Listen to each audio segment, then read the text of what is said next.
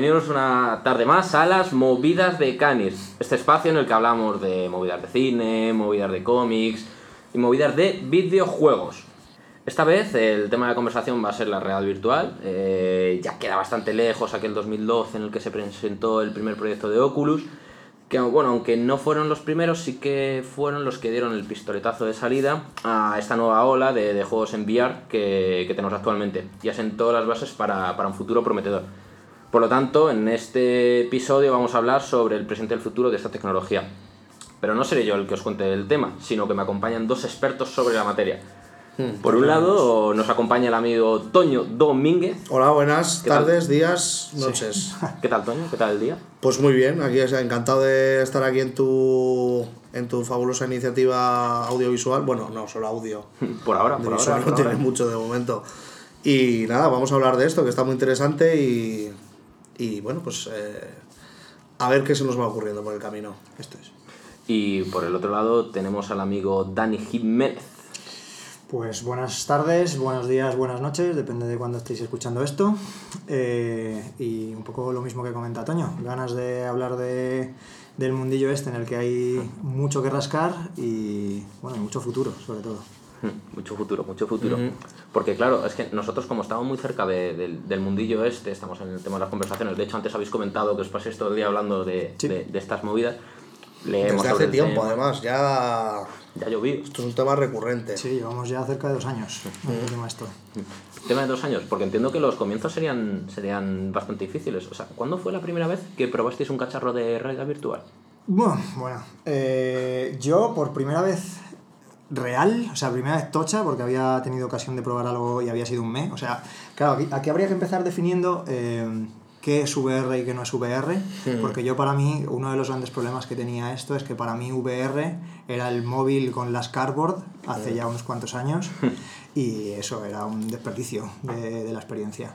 Entonces, la primera experiencia real de VR con unas con unas gafas de realidad virtual en concreto ha sido aquí, en The Cocktail. Eh, Ah, sí, no sí. sabía yo eso. Fue de la mano de precisamente de Toño, de aquí mi compañero.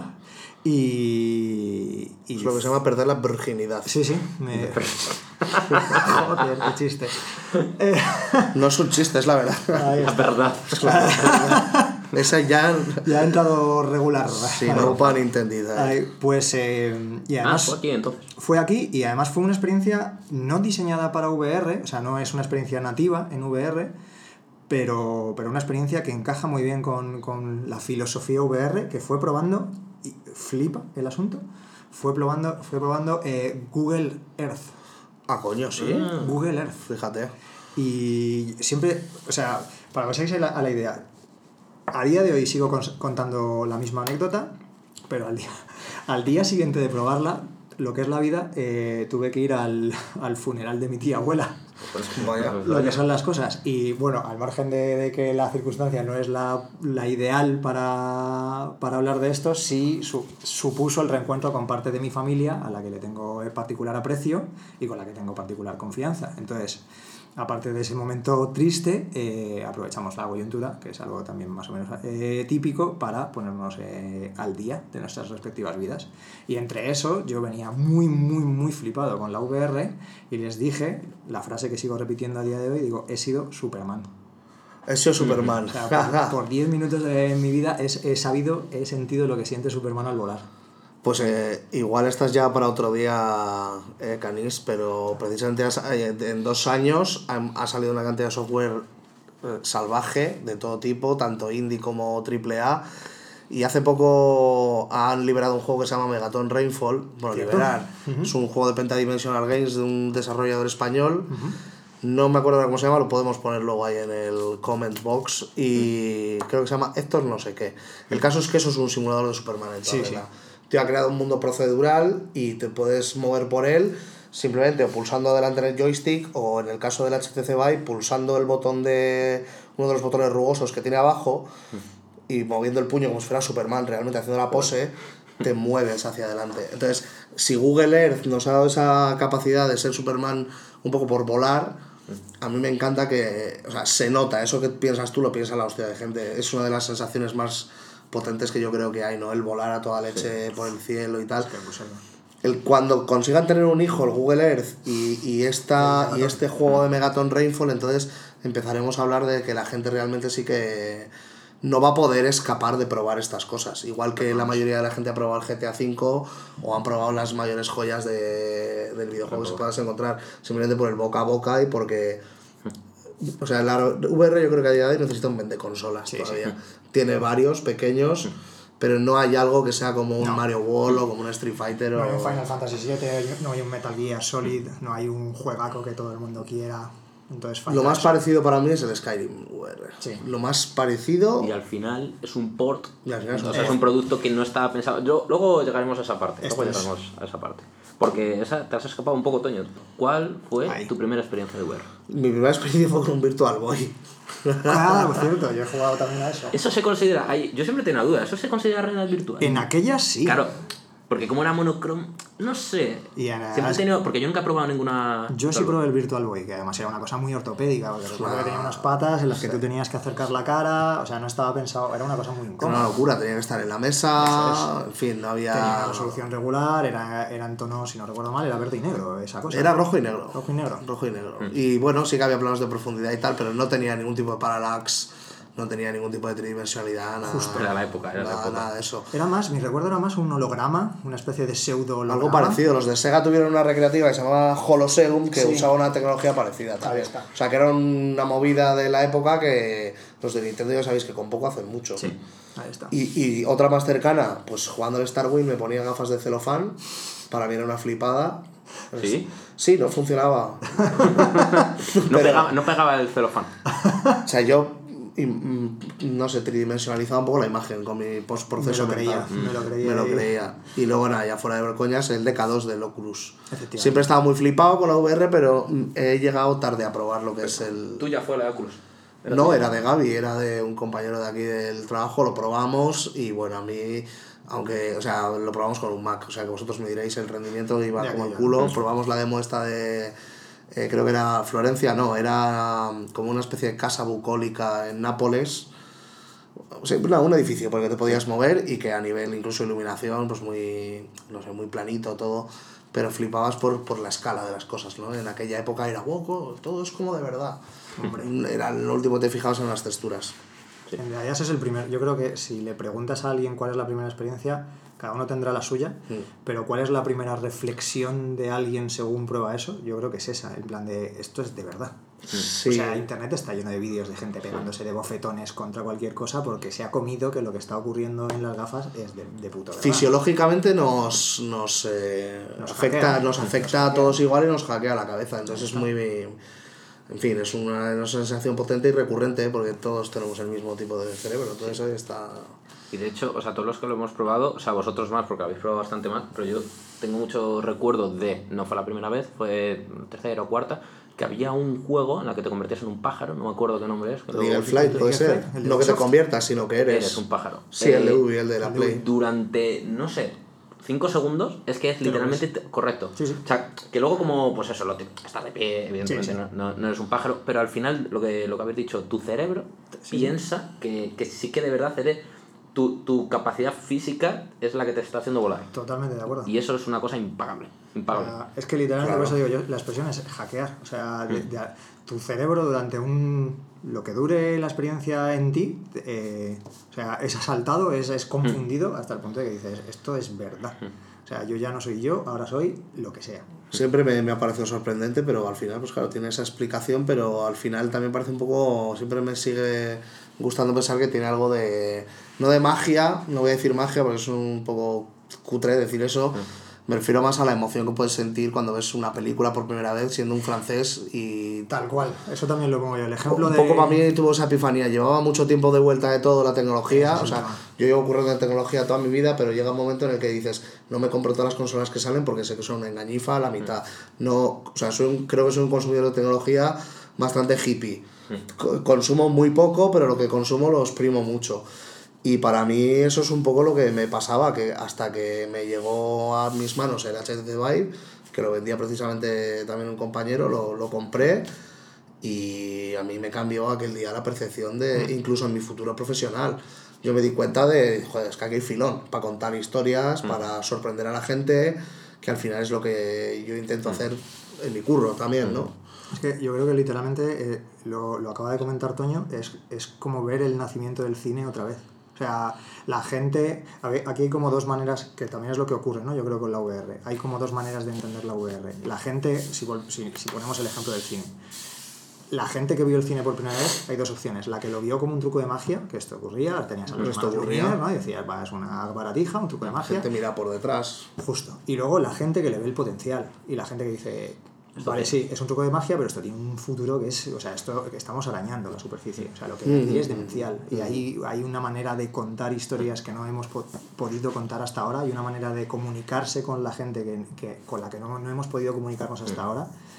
Y si empiezas a ver eso, o sea, las, las posibilidades, es que es eso, es, es como ver el nacimiento del cine, o sea, es ver un montón de posibilidades Sí. que todavía no se han realizado. Sí, y además muchos testeos, porque creo que era Google los que empezaban con las grabaciones estas en 3D, porque que no queda muy claro. Pero Casi dices, todas las "Joder, compañías igual han dentro de metido 15 mano al años- final". Claro, dices, igual dentro de 15 años esas grabaciones que hice del yo que sé, el cumpleaños de mi hijo me van a valer para, para, para otro tipo de dispositivo. Justo. También hay una cosa positiva y es que la realidad virtual a día de hoy está muy ligada al mundo del videojuego. Sí. Intrínsecamente. O sea, está muy ligada. La mayoría de, es decir, el 80% de, bueno, igual no sé, me lo estoy diciendo un poco con el dedo al aire, pero podría decir que no habrá más de un 30% de experiencias puras versus 70% de cosas, juegos competitivos o historias, que no está mal, ¿eh? yo soy el primero que me gusta jugar. Pero eh, el tema es este, que, que creo que de alguna manera se va a beneficiar de los presupuestos grandes que se manejan en el mundo de los videojuegos. El, ah, ya sabemos todos que mueve más pasta que el cine y que en un momento dado, cuando todo el mundo tenga sus gafas en casa, pues quién sabe, igual vamos a tener... Probablemente, no sé si tenemos que aspirar a tener un gran auto virtual, un simulador de asesinatos perfecto en nuestro salón. Creo que no, creo que es más tener el Final Fantasy virtual en nuestro salón o un simulador de esquí súper guapo en nuestro salón, este tipo de cosas. Que se gasten mucha pasta en hacer eso muy bien, cuando hoy en día son pequeños Claro, son laboratorios experimentos, eh, o, experimentos. o- o- o una sola persona currando en una Claro, por- experiencia. porque eso es otro tema, porque siempre estáis hablando de experiencias, cuando hablo con vosotros siempre es, pues ha salido la demo de no sé qué, o han hecho el port de Skyrim de no sé qué, que, que Mm. es una maravilla, pero al final, ¿qué tipo de comunidad son la que consumen los contenidos de VR? ¿Hay un público específico ya se queda a modo de nicho? ¿Es un nicho que está creciendo? ¿Es un todavía no es un nicho? ¿Qué, opináis?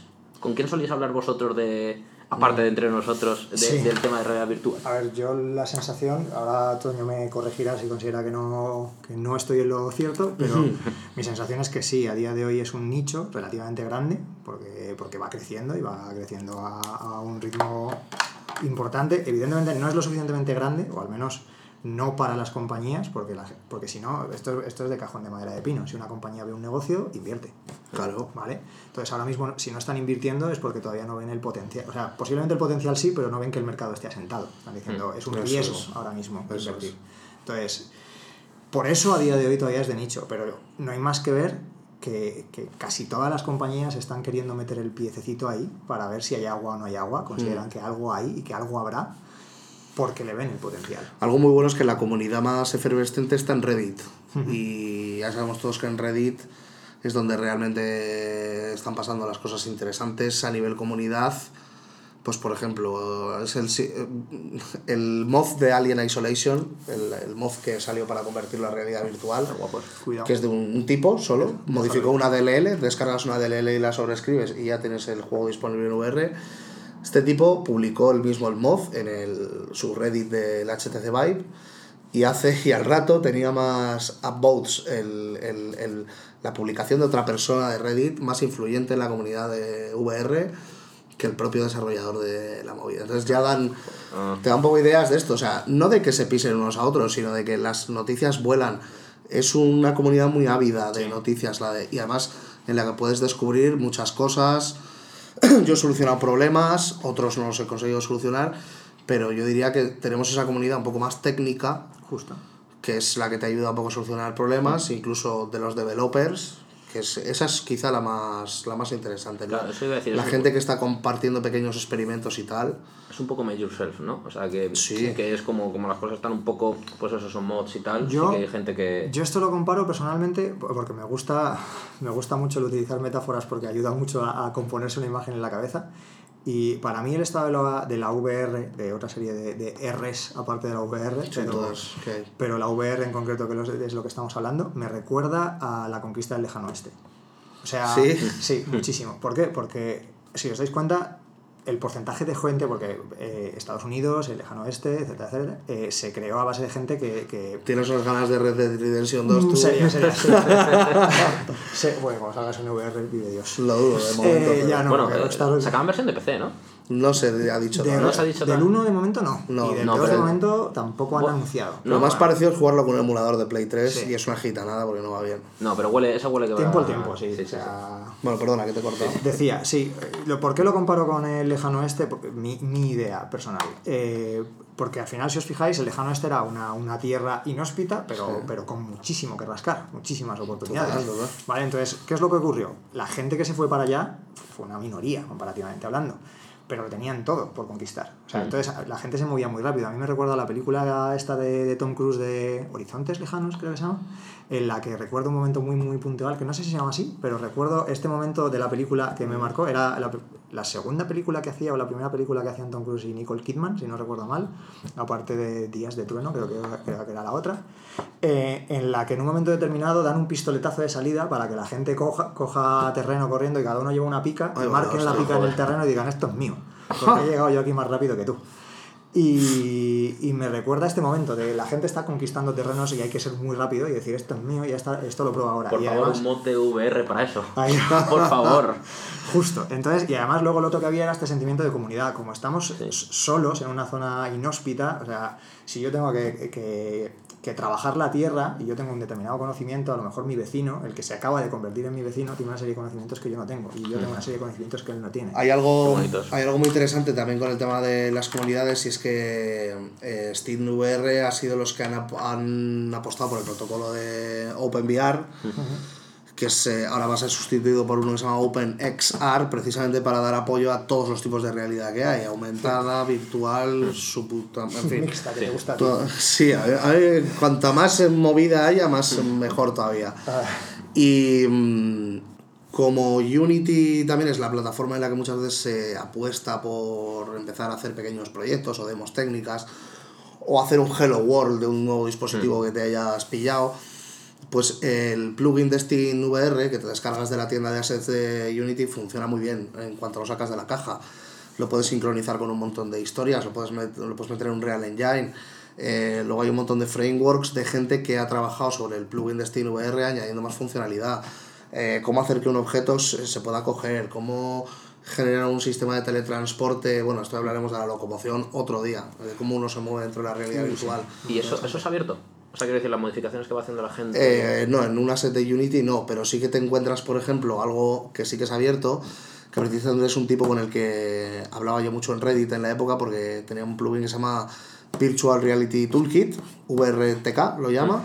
El tipo se llama The Stone Fox y es un fiera el cabrón, porque se ha sacado de la manga un sistema súper fácil para que cualquier persona pudiera hacerse sus experiencias. Es decir, que cuando me recluí en mi casa aprender Unity un mes, así tal cual, pues eh, aprendí mucho de lo que hizo este tío, porque te ayuda a comprender de una manera más sencilla cómo son las mecánicas. Yo llegué a Unity sin saber nada del programa. Poco a poco, pues con lo que uno consigue deducir de saber manejar otros programas, pues vas, vas haciéndote una idea, ¿no?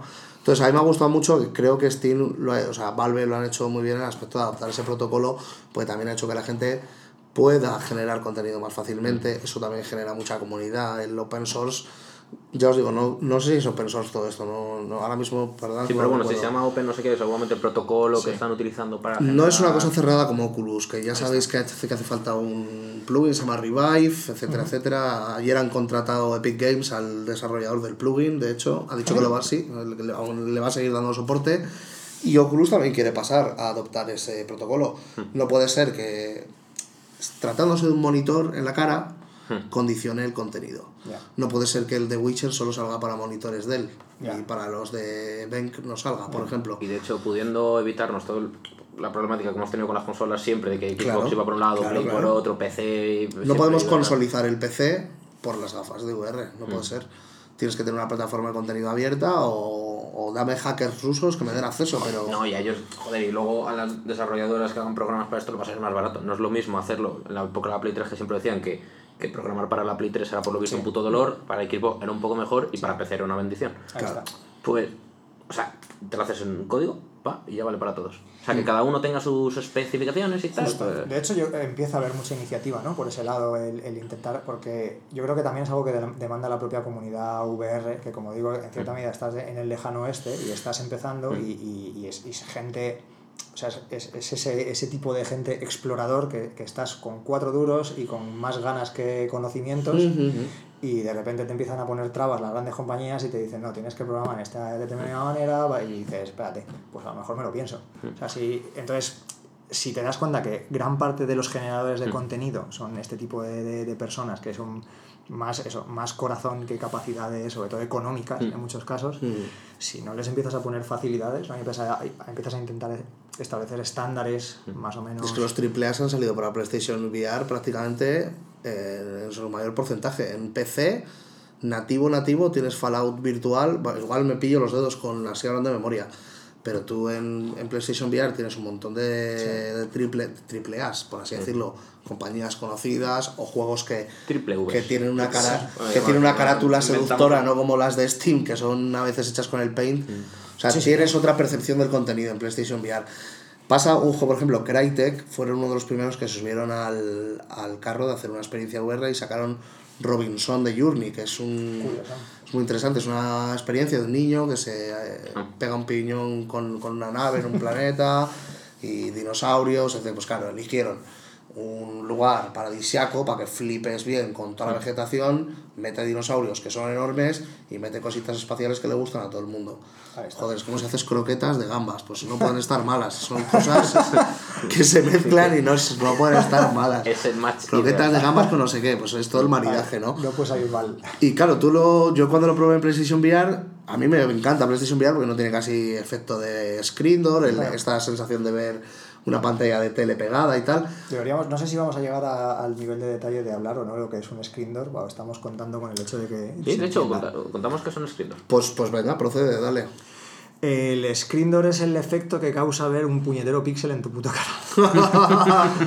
sí, o O, o eso, o eso dice la RAE. esos, hue- esos huecos minúsculos que quedan entre los píxeles, pues eh, de- en tu cara es como si te hubieran puesto como una redecilla de Claro. abuela también. Sí, ¿no? porque las, las pantallas suelen ser de 720, 1080. No, no, Ya- 720 ya- ya han llegado. es una cagada. Ya, Ya, no ya ser. son mucho más tochas. Pero empezaron las de las óculos originales eran 720. Sí, ¿no? sí, sí, sí. La de uno, los Incluso de- menos. Los primeros, el Mark I, yo no tenía ni esa Se resolución. notaba el pixelazo Mm. y unos God Rays. Bueno, De es que hay un montón de glosario aquí. God Rays también son rayos divinos, Sí. que es cuando la lente pues polariza la luz de una manera Mm. determinada y no sé si es polarizar, pero bueno, como estamos aquí en la tele, pues hay que hablar con. Claro, el tema es, eh, eh, esto lo que produce es cuando tú miras una pantalla muy muy cerca, algo que no percibes, porque generalmente estás mirando una pantalla a una determinada distancia, es que entre cada píxel hay un espacio. Ese espacio es infinitesimal hasta que te acercas la pantalla a la cara. Claro. Entonces, cuando te acercas la pantalla a la cara, lo que ves es una especie de mallazo Sí.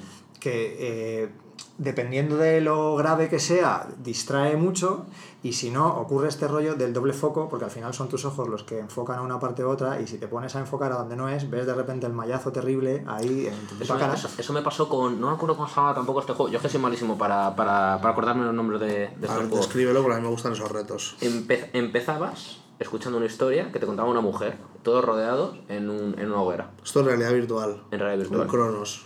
Cronos. Recuerdo la cara de la mujer. O sea, y recuerdo Es que eso es una flipada, Canis. Recuerdo, recuerdo Ese esa- juego es una flipada, eso es una maravilla. Sobre todo porque te pone al principio ya sentado con unos modelos 3D que te quitan el hipo, pero luego el juego en sí también es. Este es de los de que se ven en tercera persona. Sí. Que luego de ya hecho, hablaremos. puedes de eso. de hecho, puedes mirar para arriba, empiezas a ver las gotas que. No, es También se me dejó flipado. eh, Precisamente me quedé mucho con lo de la cara de la señora. Es de las más. Es que se parece muy potente. O sea, que a nivel de equipo O sea, ¿qué se necesita para, Mm, para empezar? O sea, yo que no tengo, y contigo he llegado alguna vez a hablar de las standalone. O sea, bueno, primero, ¿qué equipo tenéis vosotros? Vale, ¿qué equipo tenemos nosotros? En mi caso, yo no estoy, no soy de la Master Race. Tú eres de Mac, ¿no? Tú en casa eres de Yo, Mac. yo soy de Mac, efectivamente, con lo cual ando un Pues poco para ti jodido. Es una persona de bien. Eh, he llegado a. Yo tengo las PSVR eh, en mi casa, con lo cual, como dice Toño, tengo acceso a bastante AAA ahí. De hecho, el último que me he pasado ha sido el Resident Evil en, en VR.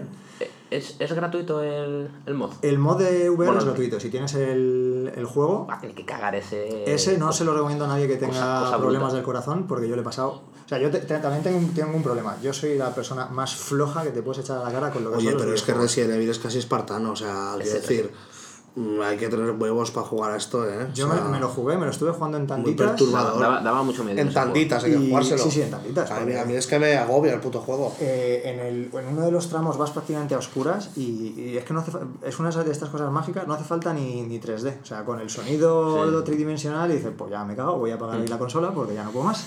Ya tengo sucio los pañales. Y... Sí, de hecho, que pocos juegos utilizan, o sea, luego vamos a hablar de Hellblade, pero que pocos juegos utilizan el, el tipo ese de sonido, de sonido 3D. sonido O sea, el 3D. Resident Evil 7 también lo tenía y era cosa muy bruta. Va, va a salir ahora dentro de poco algo muy basado en sonido y va también unido al tema de la ceguera Sí. y a la ecolocalización de los, de los murciélagos, estas cosas. Eh, la VR te permite jugar con lo del sonido, como sabéis, Sí. Y también van a jugar mucho con el aislamiento sensorial. A ver qué es. Joder, qué es decir, potenciar tu oído a través de privarte de estímulos visuales. Ahí está. O sea, que es que es, la, es una droga psicodélica en tu cara. Sí, lo que quiere tu cerebro.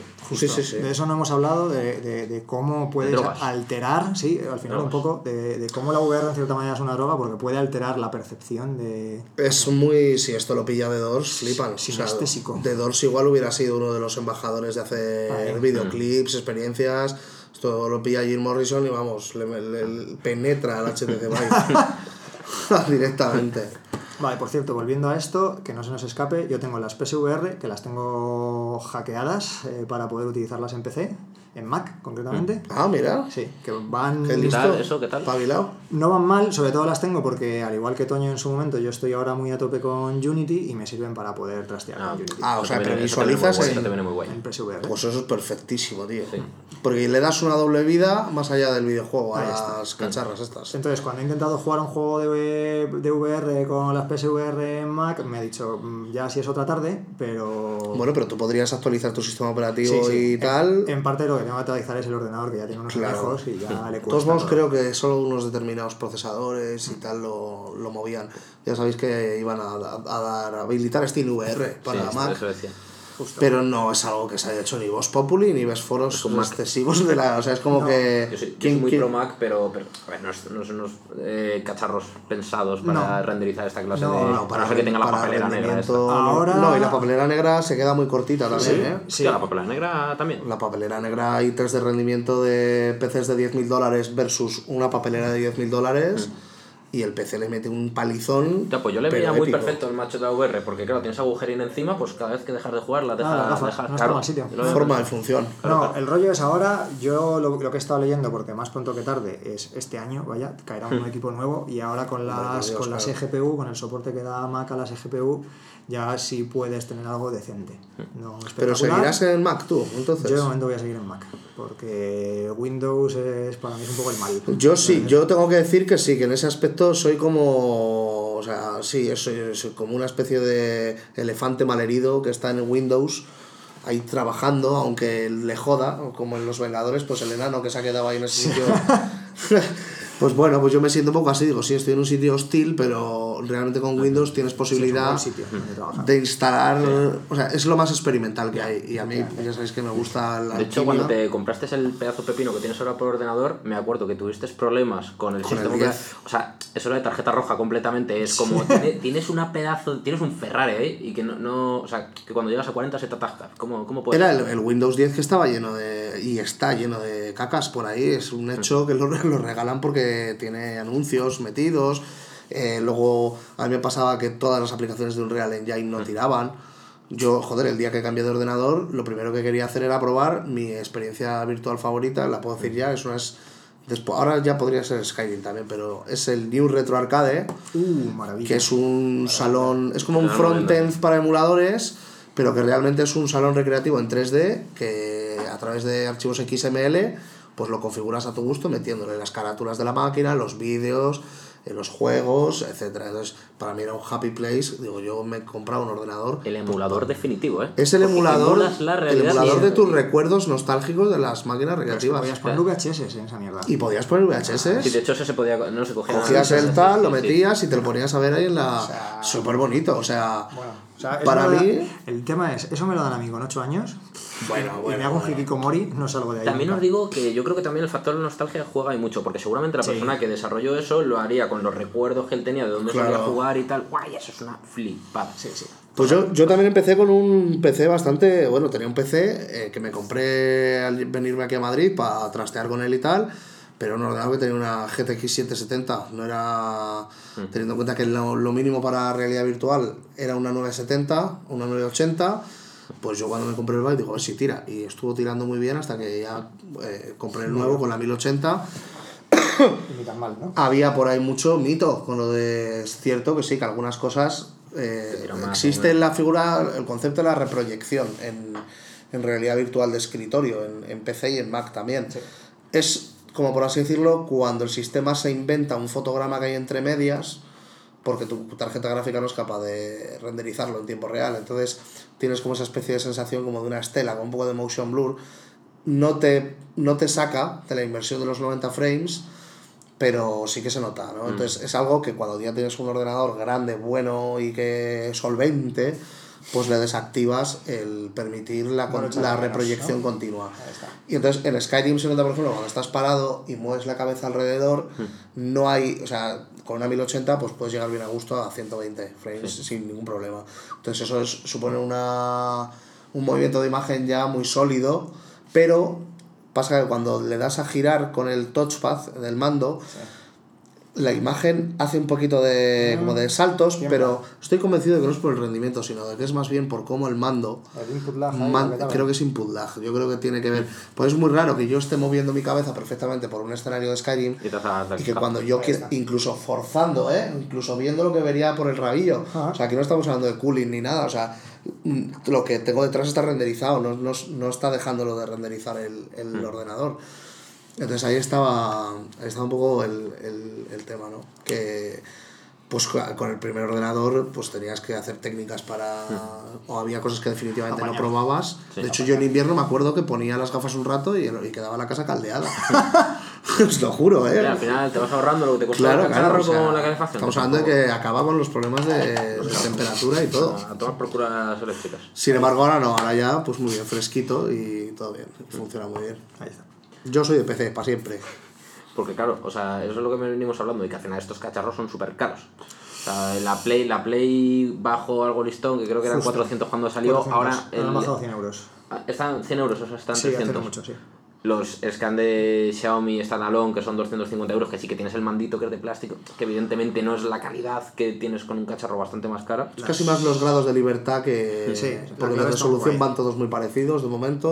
Sí. Las Oculus Go también están en 260, creo que es el tope de gama, y 200 Sí, el- pero por los gigas, un poco más, Sí. ¿no? Y de hecho eran bastante, o sea, bastante resultonas. Probé las tuyas, Dani. Son bastante y, golosas. Sí, y, está, y dices, hostia, se nota evidentemente que no es, joder, que no tienes un pepinaco de, de ordenador detrás. Dices, hostia, para, para el uso que puede que le llegue a dar la gente normal, Pero nos sorprenden a veces los móviles, ¿eh? Pe- Un Real Engine tiene un buen soporte en, en iPhone, por ejemplo, y hay verdaderas virguerías hechas.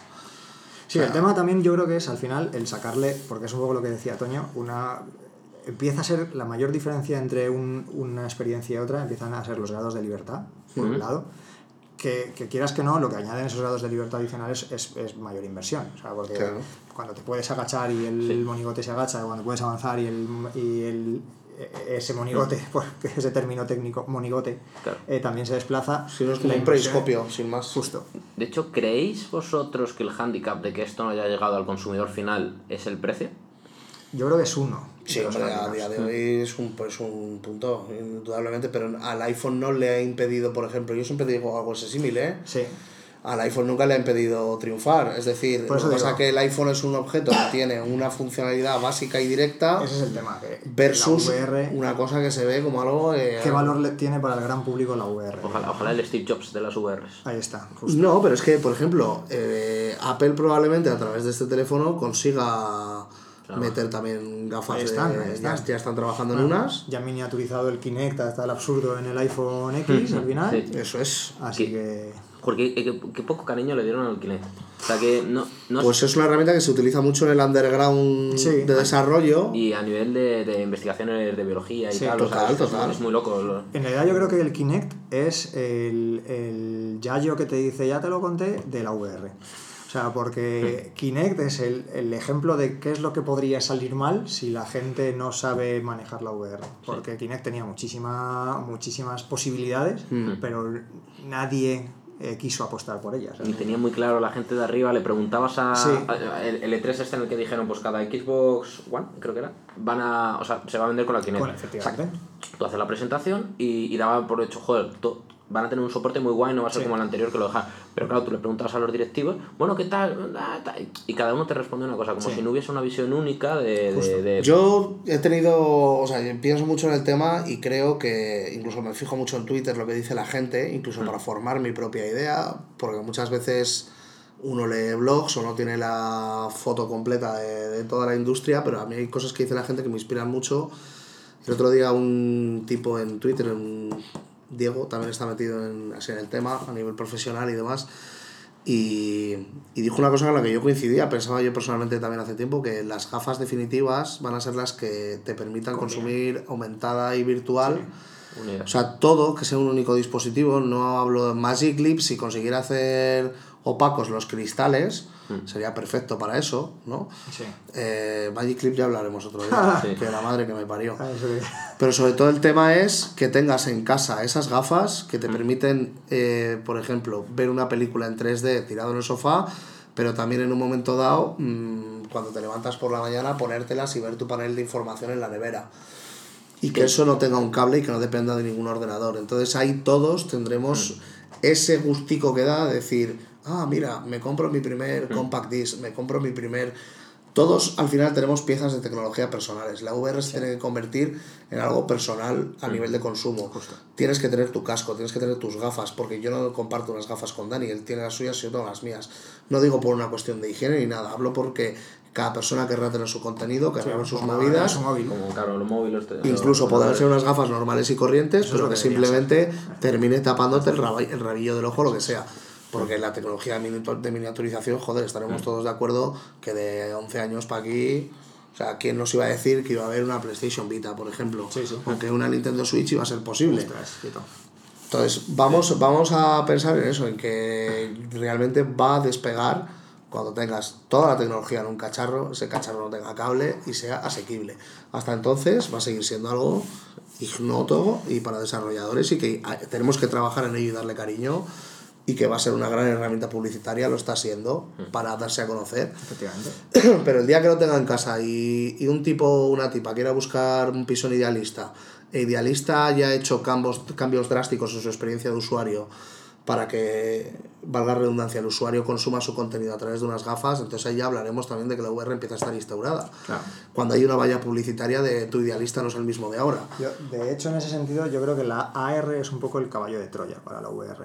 Sí, los- aunque tienen caracteres totalmente diferentes, Pero sobre todo porque la AR yo creo que para el gran público Entra más... entra más por la vista, ¿no? ojos, Sí, y, y, y, y es más visible la utilidad, por lo que plantea él, ¿no? Si de repente yo miro una casa y en las gafas tengo la información de idealista, de cuánto es el precio, que la negociación, el teléfono de contacto, toda esa información simplemente mirando una casa, por ejemplo, o puedo ponerme con un GPS, ponerme que me pinte la dirección en el suelo como si eso fuese el gran defauto, a mí me flipaba con periódicos.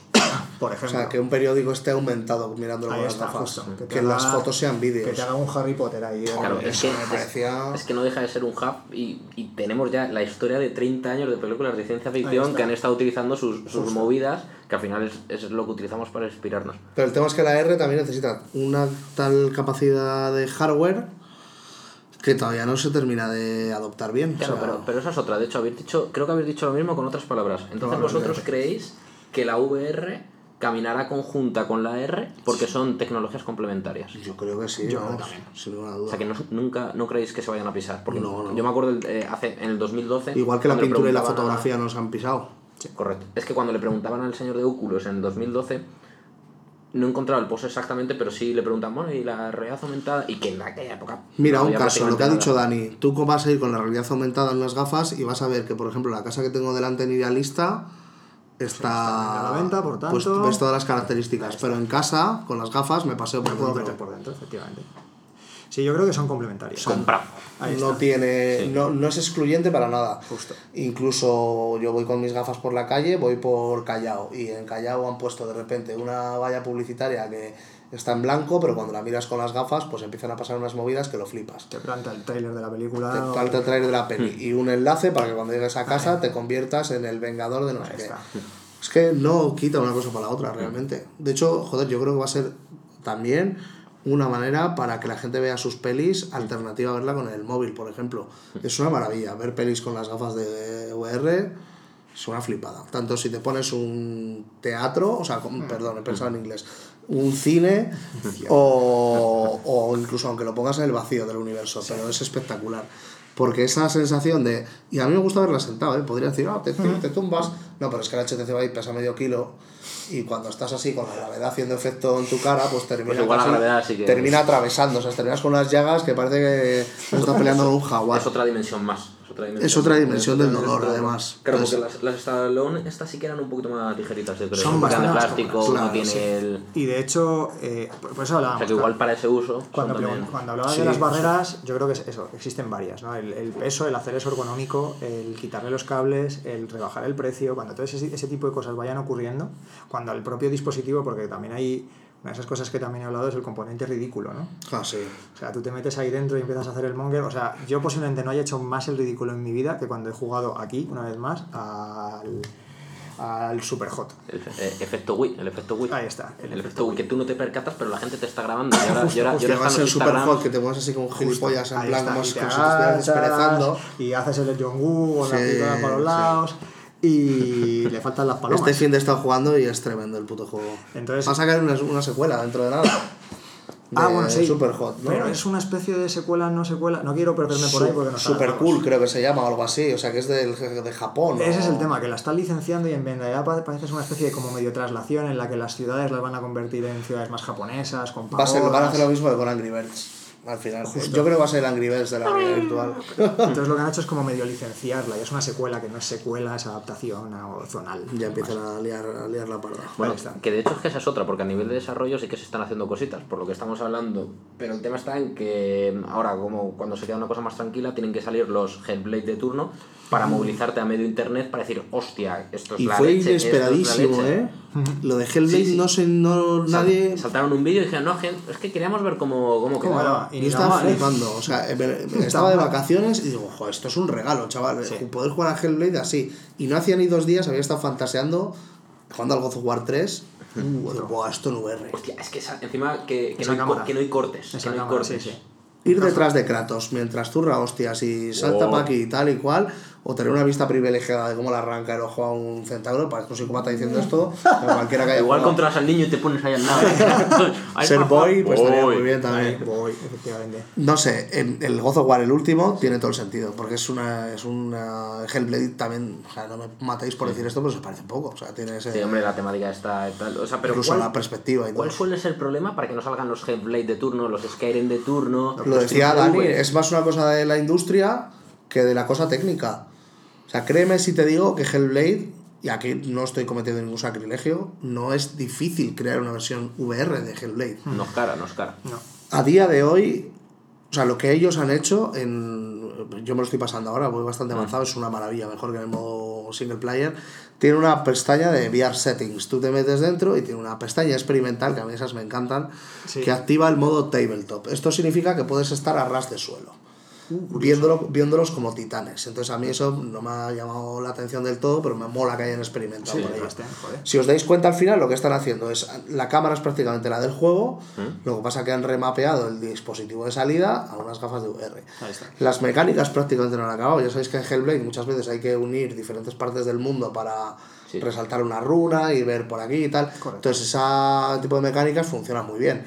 Mm. No han tenido ni que readaptar, porque al final es que te mueves con la cabeza y esa está más guay, porque no tienes que andar con el joystick eh, girando. O sea que realmente el caso de Hellblade mm, es mucho más sencillo de adaptar que, por ejemplo, en Skyrim. Que en un Skyrim sí que han tenido Mm. Sí, que hacer un, un trabajo. un Skyrim han tenido que hacer un revamping total del sistema de control, eh, generar las mecánicas de tiro con arco, que son la hostia. Pero decir, es complejo todo esto. Es muy complejo los menús, por ejemplo. La gente criticaba a veces da. Menús "Pues en ¿cómo VR, va menús?". Y dijo, dijeron ya los de Bethesda, es que si los reinventamos, nos ponéis más a parir todavía.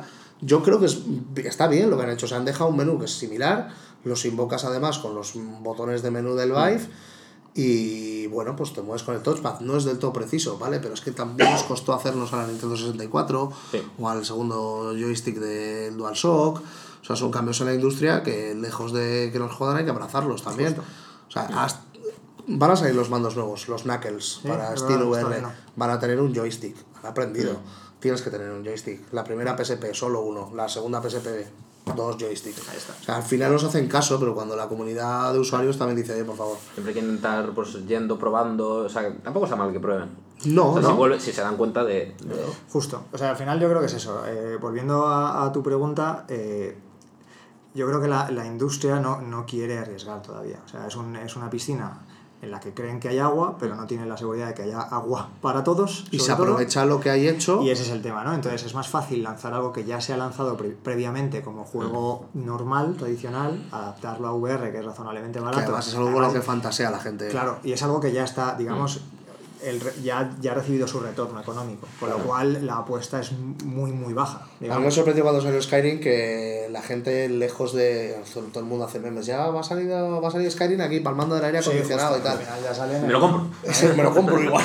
o sea, está en todas las plataformas, pero aún así, yo me acuerdo del momento en el que estás en la primera escena de ejecución, que está ahí el Hostia, rey Ulfric y tal, y dices, joder, o sea, que esto es otro rollo, Te, chaval, te- te aquí. quitas aquí la sangre de. Y cuando llega el, el dragón por arriba y tal, yo ahí estaba flipando, pero mazo, decir, joder, qué guay. Aunque me lo haya pasado mil veces, luego busqué una manera de cargar mi partida y poder seguir mi epopeya. Sí. Pero me encantó poder empezar a decir, joder, tiene sentido, aún así, ¿no? O sea que yo hay mil juegos que me pasaría. El Doom 3 tiene un mod de realidad virtual excelente. Hostia, se tiene que cagar. Y, a- fina, y ¿eh? si no, y os acordáis en la época, que fuera así, muy el año pepino. 2000 Me, aproximadamente me por ahí. cambiado de ordenador yo para, para un 3. Es que era, era para cambiarse, o sea, era esa. O sea, bruto, era yo me acuerdo que conseguí una versión preliminar del juego en un foro ruso extrañísimo que funcionaba de aquella manera, pero lo pude probar. Y llegué hasta la parte donde salía la especie de mm, tardígrado este gigante que reventaba una pared y.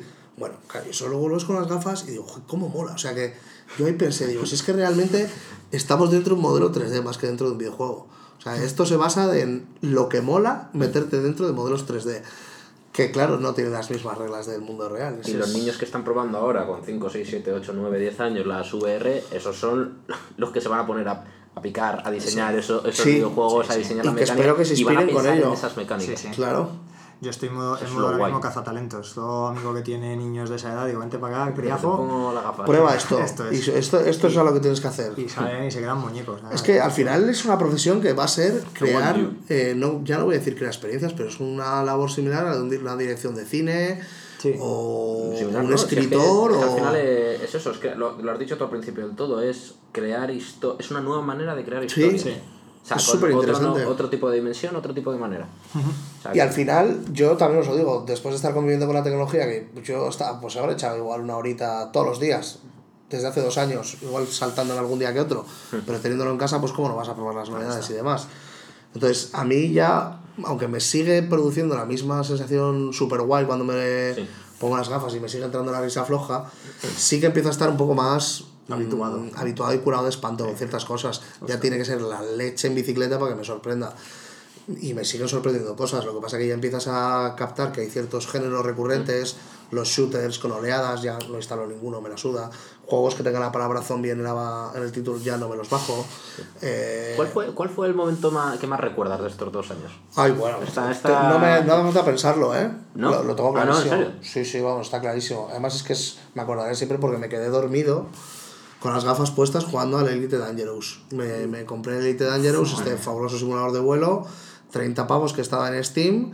Y dije, ¿funcionará con mi 770? Efectivamente, funcionaba en mitad. Y cuando aprendí ya a moverme entre sistemas y tal, digo, oh, era Saturno y tal. Pues casqué todo el hiperespacio para allá. Y bueno, a mí me gusta consumir ciertas sustancias vaporosas. me había pasado un poco con ello y me quedé frito al lado del anillo de Saturno. Hostia puta. Entonces me desperté como tres horas después, con la típica que tienes las manos hinchadísimas de haberte quedado y a dormir en una mala postura, esto que no te ha circulado bien la sangre para nada, te despiertas y claro, en Elite Dangerous cuando miras a tus lados se invocan paneles holográficos, detecta dónde estás mirando y te levanta, pues yo de repente empiezo a moverme paneles por aquí y por allá, y me cago en la puta, me quité el casco como pude. Y dije, no, for Internet for Today. Ahí está. O sea, no, no, no, no, no me puedo. Y, y bueno, la, la- cuando la probé en 20, que probé el Tilt Brass en el HTC Vive, que si no lo has probado nunca, pues solo me dejaron un minuto, pero fue un Pero minuto. Muy, muy loco. Todos sabemos que un minuto puede ser maravilloso a veces. Ahí está. Yo, en mi caso, yo tengo dos experiencias. Una además compartida y otra unitaria, o sea, una personal. Ah. Eh, la personal es menos impactante, sobre todo por lo, que, por lo de personal que tiene la compartida. La personal ha sido con un juego para PSVR, un jueguecito chiquitito que se llama Moss. Ah, fabuloso. Oh. Ese que- es un triple V, ¿eh? Sí, sí, es Es un una cosa. V. Yo es una de las cosas más bonitas que he visto en mi vida. Sea, Eso es Te increíble. pruebo en tu casa. Sí, lo probasteis, sí. Y, joder, es que es lo más parecido a estar dentro de un cuento de hadas, caray. Total, ¿eh? Y, Maravilloso. Y, y yo, o sea, yo ese juego he tardado infinito en pasármelo porque cada vez que salía una pantalla nueva me quedaba 20 minutos mirando a todas partes diciendo esto es súper bonito. O sea, recuerdo momentos puntuales, en un determinado momento pasas como por una especie de lago en la que hay dos ciervos, claro, tú controlas a, un, a una ratona y la escala del juego es desde la ratona. Entonces el ciervo es siete veces, bueno, siete, o, o 40 veces la ratona. Entonces ver, ver al ciervo, al ciervo desde, desde esa perspectiva, o sea, sí que es verdad que tú controlas a la ratona en tercera persona, la ratona la ves modelada y tú controlas a lo que llaman el lector. Pero el lector también está a esa altura, baja. Entonces cuando ves al ciervo, o sea, es una imagen tan impactante, el ciervo con su ciervo con su cervatillo, que madre mía, es una cosa de Y además está como silueteado, ¿verdad? Sí, Así sí, como sí. muy bonito, muy pictórico todo. es, sí, visualmente es extraordinario, o sea, sin más. Y es una, vamos, me lo he pasado dos veces el juego, me lo volvería a pasar una tercera, tengo todavía cosas por hacer. Esto es lo que siempre se decía, que los juegos no tienen por qué ser súper graficazos para que molen. No, no, Efectivamente, claro que no. Una buena dirección de arte, una, Ese- una buena es. manera de mirar a... Eso es. Y de entender la tecnología, porque Sí. una cosa muy guay de Moss es, es eso, que al final tú no estás controlando, o sea, tú estás leyendo un, un Un cuento, cuento y estás viendo moverse a un animal, que Sí. tú le estás ayudando, porque tú eres el lector que estás de... Está. O sea, que es una manera de entender el medio en el que te mueves. Le dan, le dan sentido al, Sí. al, es- al, al espectador virtual a través de la narrativa. Justo, y además es, es lo que estáis comentando vosotros dos, es un juego que desde mi perspectiva solo es posible en VR. Correcto. Estaba Así de flipante, sí. Es que en cine tú eso no puedes hacerlo porque No. tú eres pasivo, tú estás... Que, que seguro que mola muchísimo si hace una película de, de, de esto, pero se pierde toda la gracia Sí. porque no interactúa. Es como tener una maquetita, como cuando eras pequeño y jugabas con tus figurines. Correcto. Sí, y es un lo que pasa que ahora los tienes ahí, es como un diorama. Pero, el- pero es que el puzzle depende de la VR. Es como el Super Hyper Cube, que también es otro juegazo como Mm. de un Pino. Es un juego al- al que solo le veo sentido en VR. O sea, porque parte de la gracia consiste en, joder, claro, tú de repente, si lo piensas, es una idea absurda que, que sale de una sesión de cuatro colgados que están, como dice Suele Toño, así, consumiendo sustancias vaporosas. Porque tú dices, no, vamos a hacer un juego en el que tú eres una puta pieza del Tetris. Y dices, "Mm, como idea, a lo mejor hay que darle una vuelta, ¿sabes? Sí, tío, sí. A lo mejor le falta ahí Ponemos dragones hervirlo un poquito esto a fuego lento, a ver qué sale. y nórdicos. Hacemos nórdicos. Entonces, es que esa es la idea, realmente. Tú eres una pieza del Tetris que se va complejizando y tú ves el, el Tetris la desde la perspectiva de la pieza del Tetris. Y, claro, el rollo es que el concepto me recuerda a una combinación entre la pieza del Tetris y por eso me suena a sesión de colgados muy fumados. Y este juego que había, que yo lo- los primeros vídeos que vi en su momento, luego llegó a España, como casi todo, muy tarde y mal. Eh, la primera vez que lo vi fue en Japón, era este juego en el que consistía en un, en un corchopan enorme con una forma recortada en el corchopan que iba avanzando hacia el concursante y el concursante tenía que poner la Ah, forma sí, sí. para que el humor no amarillo, pasase claro. sin, sin destrozar el corchopan. Y, y es el mismo concepto. O sea, Sí, tú ves la demoníaco. forma a lo, a lo lejos y tú sabes que tienes una pieza del Tetris que solamente de una determinada forma va a poder ahí. encajar ahí. Pero claro, la pieza del Tetris está tan cerca de tu puta cara que la única manera de poder ver en la forma que está en el corchopan es Movido. Mirando, mirando, efectivamente, desplazando tu cabeza hacia, hacia ambos lados.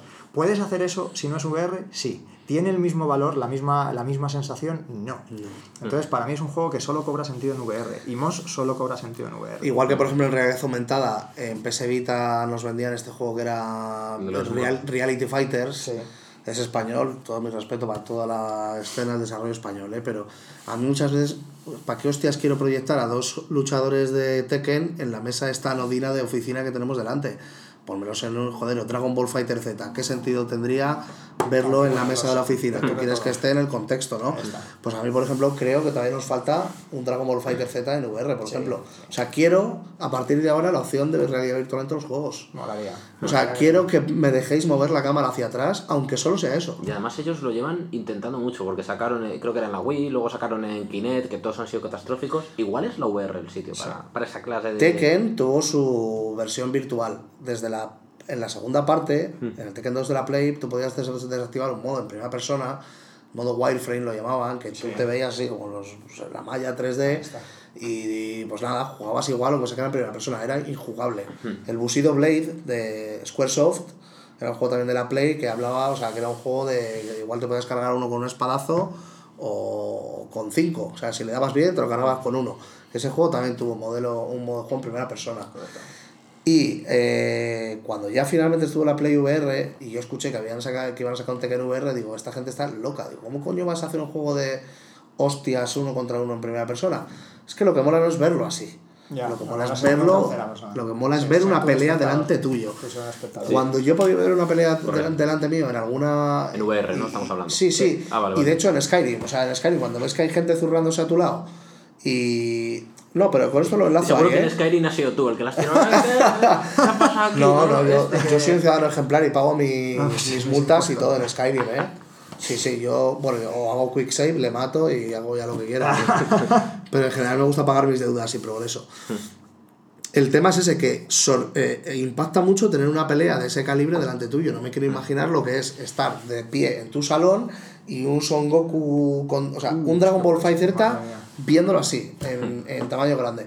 Y que, y que puedas mirar para arriba, porque realmente con la VR no tengo límite. Podría estar controlando a Goku, Sí. que igual está a medio kilómetro, pero todavía le veo. Se le puede morir mucha gente, ¿eh? Y que, con eso. y, y que te haga, y que te haga el típico, la típica pregunta, Yamcha, yo es imposible verlo, les ves tú y tú. es sí, que los tengas al lado, que, hijo que mío. que, tú, que tú les veas, pero Y Yamcha con no. el mando, Ay, si quiero, le puedo, le puedo lanzar a uno al escenario, lo que sea. Que hagan ese juego ya. Sí, sí, totalmente de acuerdo. Por cierto, breve inciso, que se me olvida el segundo y además me sirve como recomendación. La segunda experiencia era la compartida. Es, Oh, eh, fue con mi, mi pareja. Mi pareja reniega absolutamente de, de los videojuegos eh, y no ha habido manera humana de que entre los videojuegos, Pero- excepto, Igual escuchando este podcast eh, se, lo, se lo repiensa, ¿o no? excepto y, y además salió loquísima. eh, fuimos al eh, Zero Latency, o Zero Latency. Ah, sí. Sí, sí. Me- Fíjate. Llevaba tiempo queriendo probarla y mi novia tuvo a bien regalarme una experiencia a la que fuimos ella y yo y es un grupo de seis personas, con lo cual si no llenas el cupo eh, son cuatro personas a las que no conoces de nada y que, con las que... Cuatro votos. eh, no, no, cuatro, cuatro personas reales, o sea, te juntan un grupo de seis personas y no consigues incluir a los... Bueno, al final para mí son bots porque no voy a, no voy a interactuar con ellos más allá del juego, vaya, yo como muy Bueno, mientras la IA esté bien programada, esto es justo. A mí me funcionaba. Y, y joder, tecnológicamente ya tiene unos añitos a sus espaldas y se, se nota que no es una cosa muy puntera. Pero claro, lo que añade, eh, si hablábamos de que la VR para mí es el nacimiento del cine, la VR en ese, en ese mundo para mí es la, el resurgimiento de las recreativas. Total, total. Tiene el VR arcade, sí, sí, sí. Justo. Sí, O sea, sí, porque sí. Hay, al- hay algo en. Claro, lo malo de la VR, digamos, es que todo tu cerebro se lo come hasta en el momento en el que quieres desplazarte y estás vinculado a un mando, ¿no? Y, y entonces dices, bueno, es un poco una muleta, me, me sirve, yo si el mundo está bien creado, la inmersión es, es muy tocha y, Sí. y fenomenal, Sí. pero si de repente te desplazas, si de repente coges una metralleta y la metralleta es física, estás cogiéndola, si, empiezas a- si te apoyas sobre una pared que está en el juego pero está en la puñetera vida real, Claro. o sea, tu, tu cerebro cortocircuita a unos niveles ya de locura. Y mi novia, que ya digo, reniega absolutamente de los videojuegos y cada vez que he intentado jugar a un juego con ella ha dicho, pa' tu padre, probó esa experiencia y fue tan impactante, tan tan fuerte para ella que al fin de semana siguiente se, fue con toda su familia a llevarles a esa mierda y dijo, tenéis que probar esto porque, porque no te lo crees. O sea, no te lo crees. ¿Cómo, ¿Cómo has dicho que se llama eso? Cero latency. o sea, Va, va- zero latency. va a convencer a muchos escépticos y eso que Zero Latency es una cagadita en comparación Sí, a The Void. Justo. Y- Imagina poder entrar en un mundo virtual. Esto es. Es tecnología muy basada en Play 4, Sí, es tiene el cosa- tracking de Play 4 y tal, pero lo que pasa es que es eso, que aunque sea una cosa que no sea muy virguera técnicamente a nivel visual, es súper inmersivo y además te puedes mover como quieras. En The Void es. que atraviesas una, en la de los cazafantasmas, atravesabas una puerta con una tela y en la, reali- o sea, en la realidad virtual era una puta telaraña. Justo. Ese es el otro. Aquí tenemos la versión, como siempre, desgraciadamente en España, solemos ir un pasito o 17 por detrás y cero latency, joder, está muy bien, tampoco se trata. Y además es una iniciativa muy Apuntado. chula y virgen, eh, merece muy mucho la pena.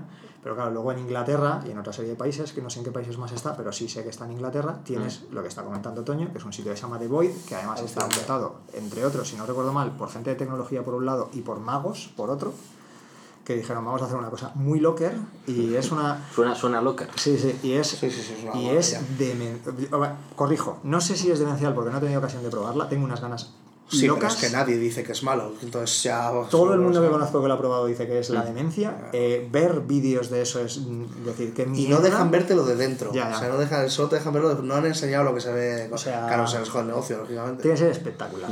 Yo siempre pongo el mismo ejemplo porque es uno de los que he leído sobre la gente que ha escrito sobre el tema o la gente con la que he hablado, que es un ejemplo de mierda en el sentido que dices, joder, si es que esto se puede hacer con cuatro duros, pero qué impacto más chulo tiene cuando lo haces bien hecho. Que era, en un momento dado te decían, eh, ya digo, esto me lo comentaba un compañero, en un momento dado entrabas por un pasillo en el que a ambos lados había como una fragua y se suponía que estaba generando muchísimo calor.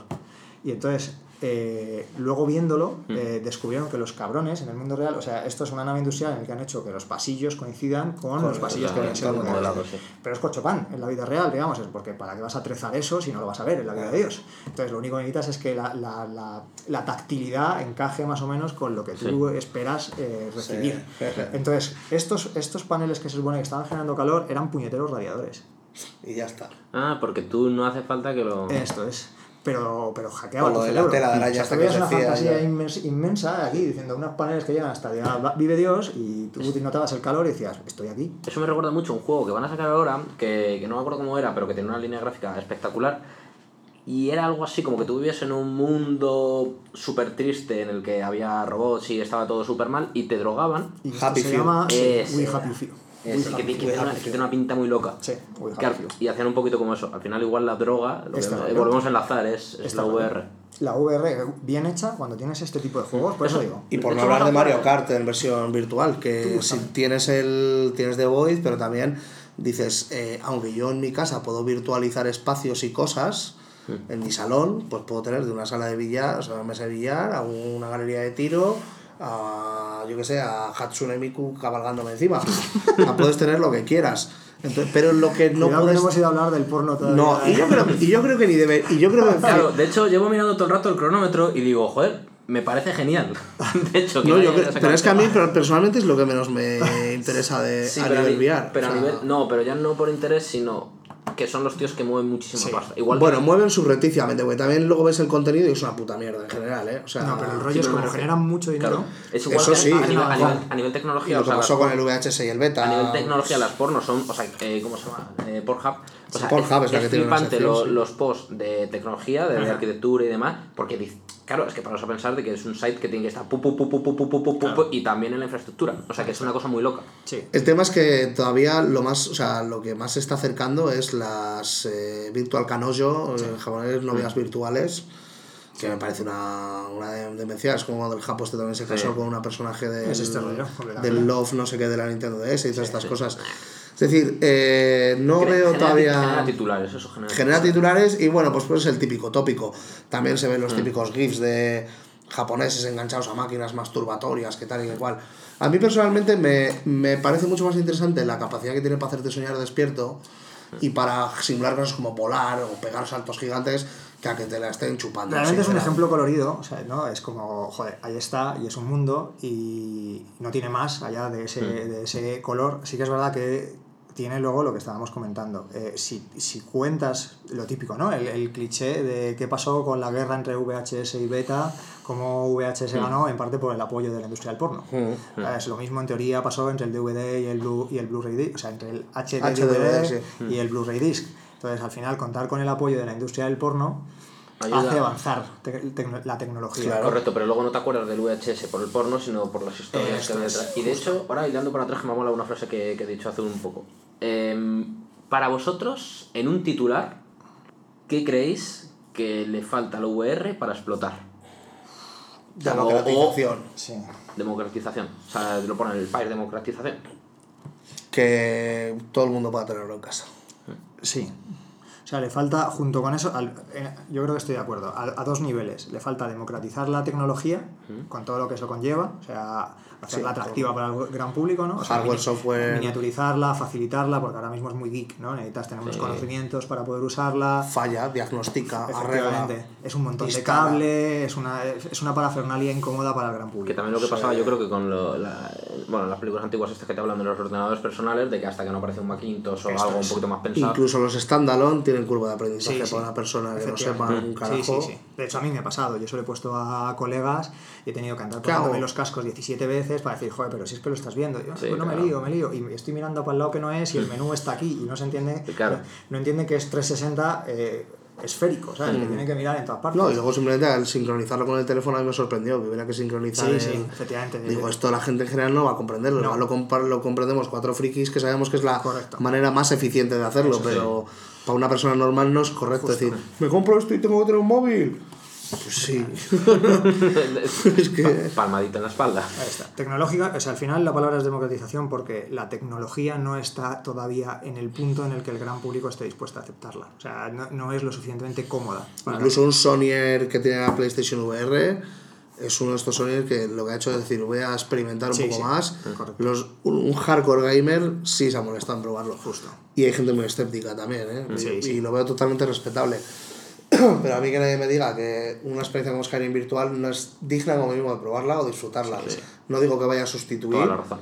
Porque, joder, es que un Grand Theft Auto Toda 5, la por ejemplo, a mí me parece demasiado... O sea, no es un juego que a mí me, atraer, me, me, me atrae como para pasármelo entero así. Hmm. Pero igual un juego como el Adrift, aunque sea mareantísimo, que es un astronauta, que tal y que igual, o el Alien, hay juegos que igual sí me piden más inmersión que, por ejemplo, el Just Cause 3. El Just Cause 3 me gusta ver a Rick. Ese lo vería, pero en modo tercera persona. Correcto. O sea que al final nos tenemos que quedar también con que no deja de ser un monitor. Sí. Un monitor con muchas cosas dentro, casi todo tecnología móvil, y que le tiene que mejorar mucho la resolución para que sea más creíble, porque es lo quizá lo que menos... En definitiva es eso, democ- democratizar la tecnología y democratizar el precio también. Ah, porque ahora Y por ahí pasa, por ahí pasa. Es que fíjate, antes de venir, eh, que me informo un poco de los precios para no decir luego mentiras, y el Vive está a 649. Es que es carete. Y ahora que han El salido Vive las Pro, 800 son las gafas. Más, a decir, correcto, las más el completo. Más el ordenador, más los Por mandos. eso la Play- por eso la El Play State of the Art sí, ahora sí. mismo necesitas 1400 del kit completo del Vive Pro, que para mí no es el State of the Art, pero sí a nivel de lanzamientos y demás, y un pepino que te lo mueva, que como mínimo vas a necesitar 2000 para el Vive Pro, sí, ¿eh? Si es no quieres reproyección, Ahí está. 2000, pues te estás plantando casi, te has pasado ya el medio kilito o de lejos. Y la Play, lo que dices tú, que es el dentro de la gama alta, lo más, ba- lo más barato y lo más bajo de la gama alta, aún así, incluso ahora que las han rebajado de precio, que están eso a 300 pavos, y yo ya he visto algún pack que, que puedes encontrar incluso por esos mismos 300 pavos o por 320, 330, eh, estás hablando primero que muchas veces ese pack es pack más juego, luego tienes que comprar los manditos, luego ti- tienes que tener la consola. Entonces estás hablando de que te estás poniendo en 600, 700, 800 euros con tranquilidad para poder tener. Y luego, evidentemente, tienes que tener una tele. Sí. O sea que... Sí que no, que no. El no- otro día no unos será desarrolladores descubrieron en un menú oculto de la Switch un Sí. VR Mode por Sí. ahí. Ay. Yo desde que salió Nintendo Labo ya dije, Dios mío, ya llegó el Mario virtual. Que yo creo que lo tiene que llamar Super Mario Bros. con V. Bueno, también dicho, no, con, el- Bros. con los VR servicios Bros. web que tiene Nintendo y con el online, el VR igual pilla para dos generaciones. Porque tampoco su. El caso no, es que tampoco es lo que no, están pensando. La ahora. Switch dirías, lentos. "Ha- hacen una cajita de cartón y metes al Switch. No, porque tiene 720p, no ves, no ves ni cascorros, peor que un DK2. Claro. Y luego, aparte el refresco, no hay juegos en o sea, muy pocos juegos en, en, en Switch que pasen de 60 frames, salvo los nativos de Nintendo o el Claro. Captain Ni Toad. siquiera todos, juraría. Hay alguno que han sacado por ahí que El no va a Mario 60. Odyssey. Eso decía, el Mario Odyssey va a 60. Yo creo que sí. Hay alguno que ya me suena a mí el, el, Sí, sí, ¿eh? el titular que han dicho, este lo hemos dejado en 30 ahora, hemos priorizado. El, el Breath of the Wild sí, es Sí, 30 ese, se siempre. nota, no hay, además, ese se nota mu- ese no- perdería mucho con el tema del viento, yo creo que si no fuera 60. Entonces ahí está el tema, que mucho. lo que sí que podrían llegar a hacer sería eh, que con crear un soporte de Labo, en el cual metas la consola y que, Pero necesitas dos consolas, ¿o cómo? que no, que saquen un kit de Labo, que sea el kit eh, virtual de Labo. Y eso es La, la. Pro, el kit de la Pro. La- Labro, La Pro. Nintendo Labro. Si nos estáis escuchando, directivos de Nintendo, ya tenéis, ya tenéis naming. El tema es que ellos saquen un cardboard como el de Google, pero de Nintendo Labo, y no metes la Switch. Lo que haces es conectar la Switch al cacharrito de alguna manera Puede y ser. que le mande una señal, de vídeo ¿no? o lo que sea. Puede ser. Pero claro, que el cartón es cartón, no puede recibir señal de vídeo. O sea, ese es el punto. Molaría, pero honestamente yo no creo que. Y además que es el. O sea, que es, que es el artefacto sobre el que se debe tirar con, con estas mandangas. Vale, sí, yo no creo. En todo caso, yo creo que es más un, un trastear de Nintendo que que realmente Nintendo se plantee que en esta generación va a meter VR. Sin embargo, pues ya veis, si funciona bien Moss, como que no funcione bien desde un Sonic a un Mario a un Zelda. Un, Zelda como el Wind Waker, visto en VR. Y al Wind Waker. Pues es una maravilla. O sea, es que cualquier juego de estos funciona bien así, en tercera persona. El tema es a qué nivel. A mí me preocupaba hace un tiempo, "Oh, ya no me sumerjo tanto en los juegos como antes. Y es que ahora cuando me sumerjo demasiado, es demasiado. No terminas de encontrar un término medio, ¿no? De... Pero bueno, eh, también problemas del primer mundo. Sí, sí. Bueno, pues si os parece bien, vamos cerrando ya. ¿Qué, qué os ha parecido? ¿Qué, qué tal? Pues, ¿Os ha molado hablar pues yo de- creo que hemos sobrevolado el status quo de la industria. Vamos, que ¿no? así. Poco fleco hemos dejado, ¿eh? Sí. Y habrá cosas que no hayamos hablado, pero en general creo que es muy interesante. O sea, de- hablar de esto siempre es interesante. Siempre ya sales con algo. Sí. con idea Bueno, pondremos en la descripción de todas maneras todos los nombrecillos que hemos ido, de títulos sobre todo, que hemos ido poniendo, para que quien tenga VR pues se ponga diga, ah, pues mira, este no lo conocía tal, y pueda llegar a cacharrar. Esto es. Yo, por mi parte, eh, justo. O sea, al final, la gracia de todo esto es que con algo de suerte la gente le pierda, no, no, no sé si el miedo, pero el respeto o ese grado muchas veces de decir, "Bah, no, no me interesa, es un mundo en el que yo no veo nada. Hará falta una campaña de publicidad masiva, quién sabe, no la ha habido. Ahí está. Pero con algo de suerte ayuda a esa democratización de la Es que no es como una consola nueva, ¿no? Es como. Estamos hablando de un cambio tecnológico, pues alguna propuesta tecnológica así equivalente al móvil. Algo que no sé que necesito todavía. Pero es que cuando descubra lo que mola, pues lo que Vas a repasa. fliparlo fuerte. Así que, pues nada, muy un placer que nos hayas dado la oportunidad. Siempre que queráis, Y cuando las de quieras- están abiertas. Pues podemos volver ya a profundizar más en algunas otras cosas que nos han quedado por ahí, ¿no? Eh, O incluso habemos fichajes para próximas movidas de canis, rollo, la mesa eh, redonda que solemos hacer de los de videojuegos. Encantado de volver aquí siempre que... Está virtuales o no, nos encanta el pixel, o sea que cuando queráis. Ahí está, sí. Pues genial amigos, pues vamos cerrando por aquí. Recordad que nos podéis encontrar tanto en Spotify, en iVoox, en Podbean, en iTunes, bueno, todo- todas las cosas estas que tengan podcast, creo que ya, ya, ya estamos en todos lados, con las movidas de canis. Y también podéis escribirnos al Twitter, eh, al, al mío, al, al de Toño, al de Dani, que lo pondremos también aquí en la descripción, para pues, dudas que tengáis, sugerencias que tengáis para siguientes programas, etcétera, etcétera, etcétera. O si queréis hablar de alguna temática particular. Lo dicho, muchísimas gracias a todos por escucharnos y feliz día.